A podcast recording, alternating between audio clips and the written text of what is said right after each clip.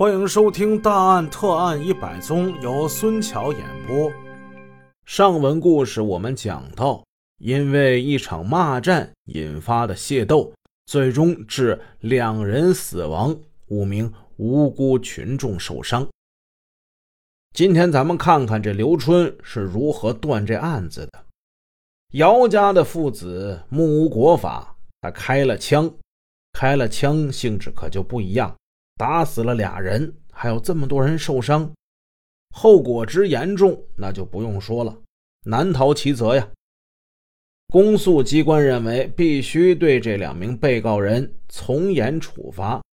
然而，在案发之后，在细致的调查之中，当地群众却是几乎异口同声的为这两个杀人犯进行辩护，而且啊。村里还联名写信给政府机关，为他们说情，要求政府从轻处罚。哎，这是为了什么呢？刘明山、刘勇父子双双是惨死在猎枪跟钢管之下，本是被害的一方，当地这群众却对他们不表示同情，反而说姚家父子是为当地除了这一害。这又是怎么回事呢？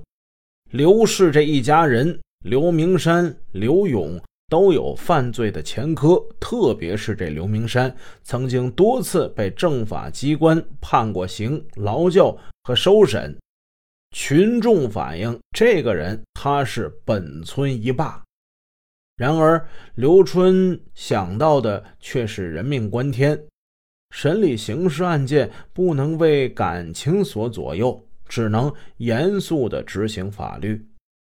即使说这姚家父子真的是为民除害，咱们说他们是所谓的好人，那刘家父子是坏人，难道说这好人杀死了坏人就可以为之开脱吗？难道说这所谓的坏人被好人杀死了就可以草率收场、草草解决了吗？法律不能像是一块面团那样任人揉捏成任何的形状，执法必须得公正、天平不能倾斜。随着对案情深入的了解，刘春感到此案的起因比较清楚，主要的问题是矛盾激化之后导致双方械斗、凶杀的那段过程。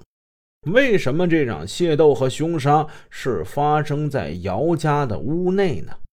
为什么口碑很好的姚家父子竟会行凶杀人？为什么那个被群众说是人民好、从小到大没打过架的这姚文生，竟然向刘家父子扣动了猎枪的扳机呢？弄清楚这个情况，那很是重要。但。当时的情况是，屋里一场混战，除了双方当事人外，并没有另外一个局外人可以作证的，所以这个办案难度是很大。刘春坚信没有解不开的死结，他还是采取那些老办法，迈开双腿，得走出法院，到群众中去做调查。光在群众那儿调查还是不够。还得去侦查机关做调查，到案发现场做调查。在调查过程之中，刘春了解到，刘明山、张小娟、刘勇、刘红等人是以主动进攻的姿态，先后冲进了姚家，参与械斗的。这一点有许多旁观者的证言可以证明。这证明姚桂春、姚文生父子。是被动应战的，具有防卫性质。现在的关键问题是刘家四人是否带了凶器，都是带的什么凶器？通过姚家人的证言说呢，刘明山拿着斧子，张小娟拿着菜刀，刘红拿着铁锹，闯进了姚家行凶。可是张小娟和刘红都否认了上述说法，声称没有带任何凶器啊。公安机关人员在现场勘查的时候也没有发现。凶器是重要的物证，搞清楚这个问题，才能解开下面的一个一个的谜团。刘春顾不上家人了，早起晚归，风尘仆仆，整个身子全身心的就扎到这案子里，一气儿搞了三个月。刘春发现这个张小娟。几次的传讯前后说话有矛盾点，解铃还需系铃人。他既是本案的当事人，也是械斗的参与者，头部还受了伤。如果他能够说出真相，凶器之谜就能解开。当然，他做到这一步那是很难的。作为被害的一方，被姚家父子打死了丈夫。他能把政法机关尚且不掌握的不利于他那一方的事实真相说出来吗？刘春坚信精诚所至，金石为开，关键还是得做工作。刘春是反复找张小娟谈话，向她宣传法律，恳切的希望她做一个正直的人，协助审判机关搞清楚事实真相。多次倾心的交谈。终于使这张小娟态度有所转变。刘大姐，我知道你们老是找我谈话，肯定是我说的地方有跟过去对不上的。我我这次讲的都是真的。我我承认我过去有没说实话的地方。嗯，就就是我头上这伤吧，这伤不是姚文生砍的。是是，打架混乱之中，我家老二刘红砍的。刘春忙问：“用什么砍的呀？”铁锹，平板的铁锹。打仗的时候，老二拿进来的。那把铁锹现在去哪儿了？那不是后来吗？警察把老姚家爷俩就给带走了。当时屋里头没有人，我就偷偷把铁锹就给拿走了。姚家人说你当时带了菜刀，你有没有？有，那菜刀是我带的。除了这个，还有没有别的没交代的？刘明山去打仗的时候还带了一把斧子，是咱们家铁棚子里拿的，拆房子用的。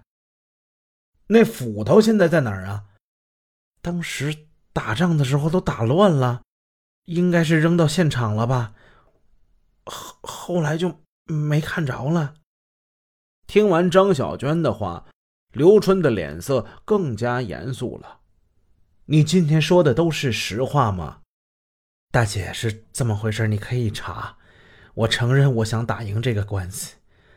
刘明山过去教过我，说说打仗啊，咱们在外边打没事进到人家里头打吧，性质不一样。有理也变没理了，结果就就出事那天，他就不知道怎么的，就跟鬼催了似的，就把自己说的这些话都忘了。不但闯进了人家，还带了凶器。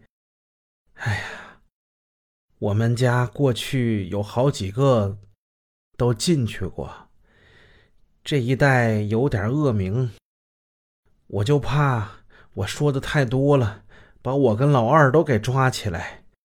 所以我就偷着把铁锹啊、菜刀什么的呀，后来都给拿走了，还编了些瞎话。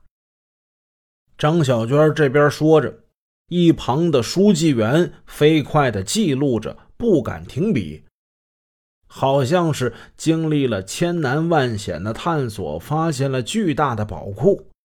张小娟说的每一句话都是金子啊！书记员深知。此刻写在纸上的这一行行字迹，都是刘春和他辛苦工作了三个多月换来的。现在有了证词，还缺物证。在此案发生近四个多月之后，几件物证在一个个体机电修理部堆积如山的破铜烂铁之下被找到。至此，人证物证俱在。于是，此案的症结迎刃而解。下文故事我们说一说这打死人的姚桂春、姚文生父子，他们是怎么判的。